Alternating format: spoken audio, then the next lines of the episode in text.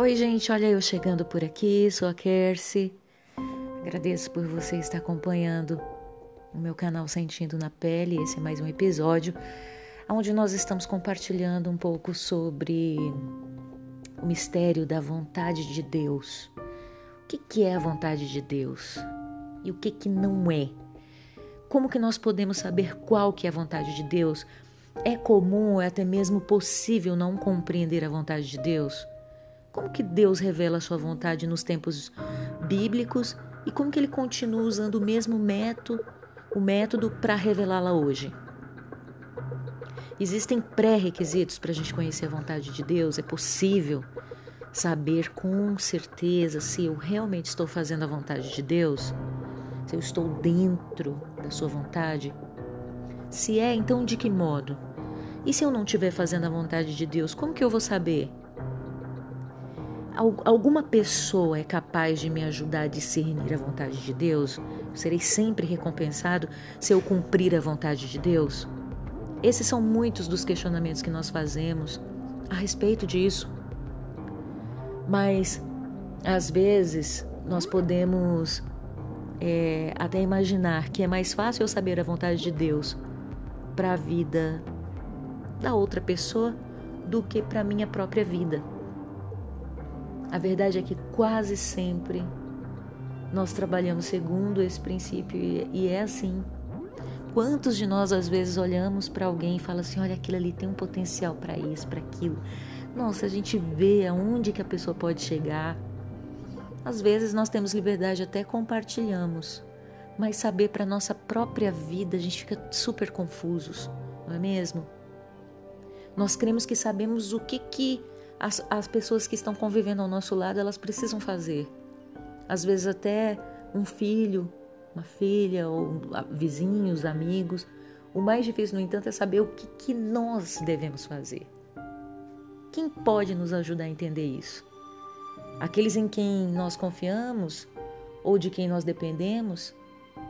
Existem exemplos de pessoas que andaram segundo a vontade de Deus e quanto ao oposto disso, das pessoas que não caminharam de acordo com a vontade de Deus? A exemplo de pessoas que fugiram da vontade de Deus? A vontade de Deus é sempre uma surpresa para nós? E se é, por que, que Deus preferiria agir assim? Será que isso é justo?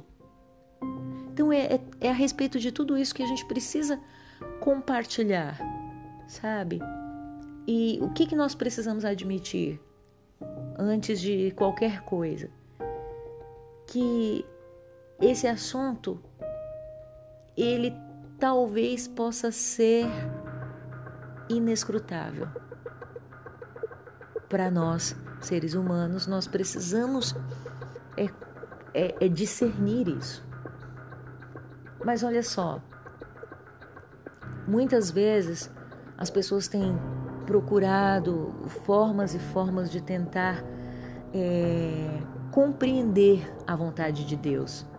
Charles Swindoll, ele, ele viveu uma experiência durante os anos de seminário dele.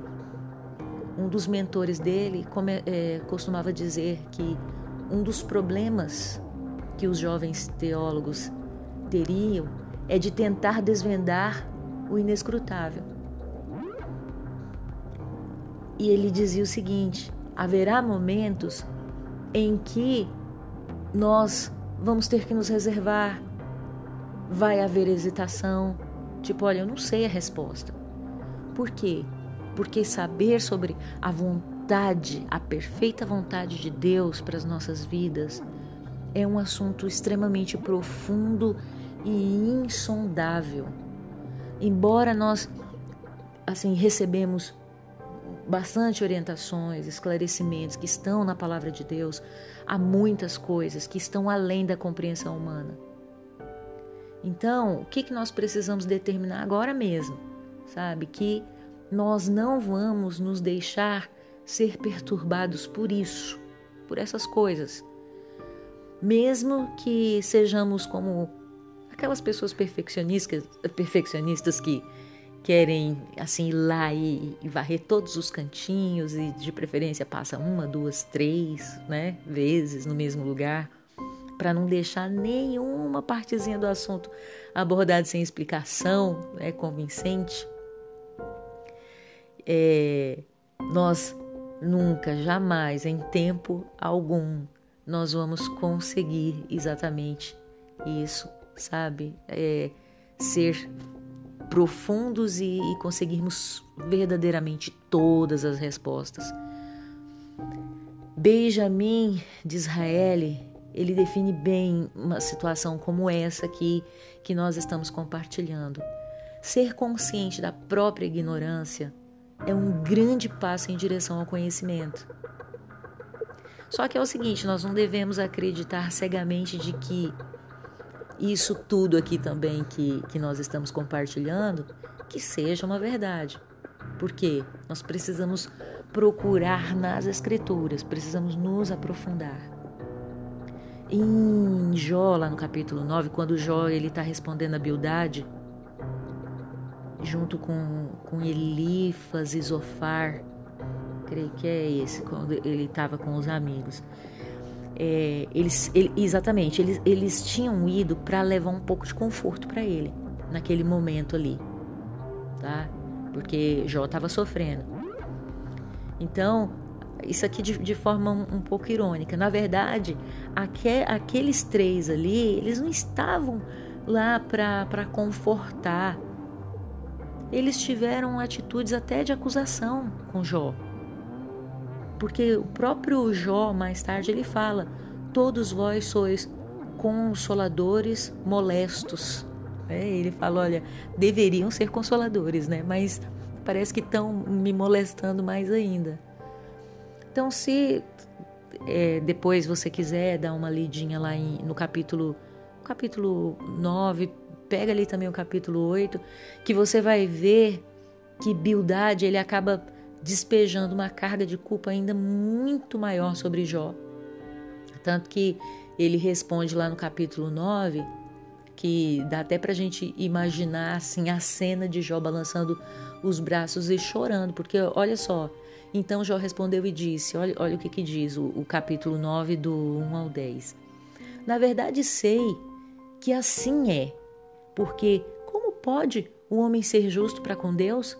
Se quiser contender com ele, nem a uma de mil coisas lhe poderá responder. Ele é sábio de coração e grande em poder. Quem porfiou com ele teve paz? Ele é quem remove os montes, sem que saibam que ele, na sua ira, os transtorna. Quem move a terra para fora do seu lugar, cujas colunas estremecem. Quem fala ao sol e este não sai e sela as estrelas quem sozinho estende os céus e anda sobre os, os altos do mar, quem fez a ursa, o Orion, os sete estrelos, sete estrelos e as recâmaras do sul, quem faz grandes coisas que nem se pode esquadrinhar e maravilhas tais que se não podem contar. Então Jó ele está aqui como maravilhado com o Criador, que move a terra para fora do seu lugar. Então os habitantes é, os habitantes da terra muitas vezes nem tão, né, nem sabem muito bem o, o que, que isso significa. Mas esse sentimento perturbador de sentir a terra se movendo debaixo dos pés, Jó ele se refere àquele que fala ao sol e este não sai e sela as estrelas. E olha só, nós podemos acertar nossos relógios a partir desses luminares que Deus colocou, que colocou em movimento desde o princípio ele faz grandes coisas sim. Ele faz. Jó, ele ainda diz: olha, nem se pode esquadrinhar. Então, quando o assunto são as obras e os planos de Deus, nunca seremos capazes de dizer: finalmente eu descobri, eu entendi tudo. Não até que cheguemos ao céu, quando conheceremos como somos conhecidos. Então, assim, é, eu vou até parar esse nosso segundo episódio aqui. Por quê? Até me lembrei do que está em Deuteronômio 29, 29, que aquilo que está revelado ao homem está aí, sabe? Para ele saber. Está na Bíblia, está aí, né, na terra, para a gente ver. O que não foi revelado, meu querido, não foi revelado. A gente pode espernear, existem muitas pessoas ainda pesquisando, buscando, é, lutando, mas existem alguns assuntos. Isso nós podemos assim tomar realmente como como base, inclusive para esse tempo que nós vamos estudar, que é um assunto inescrutável, sabe? Difícil de se aprofundar, de se compreender. Mas é importante nós estudarmos e refletirmos, reflexionarmos sobre qual é esse mistério da vontade do nosso Deus. Eu sei que você também já deve ter se perguntado muitas vezes assim, e todos nós, né? Eu geralmente eu penso, às vezes em coisas tão simples no dia a dia, eu tô o tempo inteiro plugada sobre a vontade de Deus. É, eu não sei se isso já aconteceu com você, de você ter uma viagem marcada, às vezes perto, um passeio, um negócio, tá tudo certinho organizado e de repente as coisas começam a não dar certo e eu não sofro, tipo assim, fico mal, frustrada, chateada porque, porque eu tinha que ir, ou fico tentando dar um jeito para ir, ou de qualquer jeito ir. Eu sempre penso, Deus está no controle. Eu sempre penso, gente, esse é o meu jeito, né, de lidar com essa situação, com as situações do dia a dia, eu sempre penso, sabe? Às vezes eu, eu exemplo, eu vou até uma rodoviária, eu preciso entrar em um, um, ônibus e eu gosto geralmente de sentar ali no meio. Mas eu chego, vamos supor que está lotado. Só vai ter lá no fundão ou lá na frentona, lugares que eu prefiro não. Deus sabe todas as coisas, não é mesmo? Eu sempre coloco assim, sabe, diante dele, aí eu oro. Mas eu sempre penso, qual que é a vontade do Senhor? E às vezes acontece tantas, tantas, tantas vezes em um dia. Um dia. Ah, eu estava saindo, esqueci alguma coisa, que eu volto. Eu não volto assim murmurando, sabe, chateada. Geralmente eu penso, alguma coisa Deus me livrou. Sabe? Eu sempre penso, alguma coisa ele quer que eu veja. Eu não sei porque assim eu eu tomo isso para os meus dias. É uma coisa que é automática de mim. Então, assim, é gostoso sim a gente estudar e tentar entender um pouco sobre esse mistério da vontade de Deus. Eu espero que você esteja vivendo dias especiais, dias tranquilos. Eu estou aqui lutando, mas lutando muito mesmo. É, hoje ainda lia um livro onde eu tenho sido muito edificada e é tão importante, né, para a gente se achegar mais perto de Deus, nós temos que deixar algumas coisas se afastarem de nós.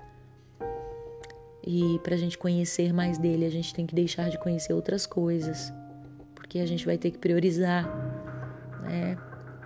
E para a gente caminhar com ele, a gente precisa fazer algumas renúncias. Ah, isso demanda tantas coisas, então estar envolvido com o Senhor demanda muito. Mas eu quero convidar você a continuar esse propósito de, de ler a palavra, de ter o seu momento, de de tentar meditar, de tentar manter sua vida espiritual saudável, sua mente também sã. E eu agradeço demais a sua companhia nesse tempo que para mim tem sido muito especial ter você aí do outro lado compartilhando comigo e voltando, me dando feedback e às vezes até chamando minha atenção. tem sido uma benção. Então, muito obrigada. Tá? Que Deus abençoe e a gente continua se encontrando aqui no canal.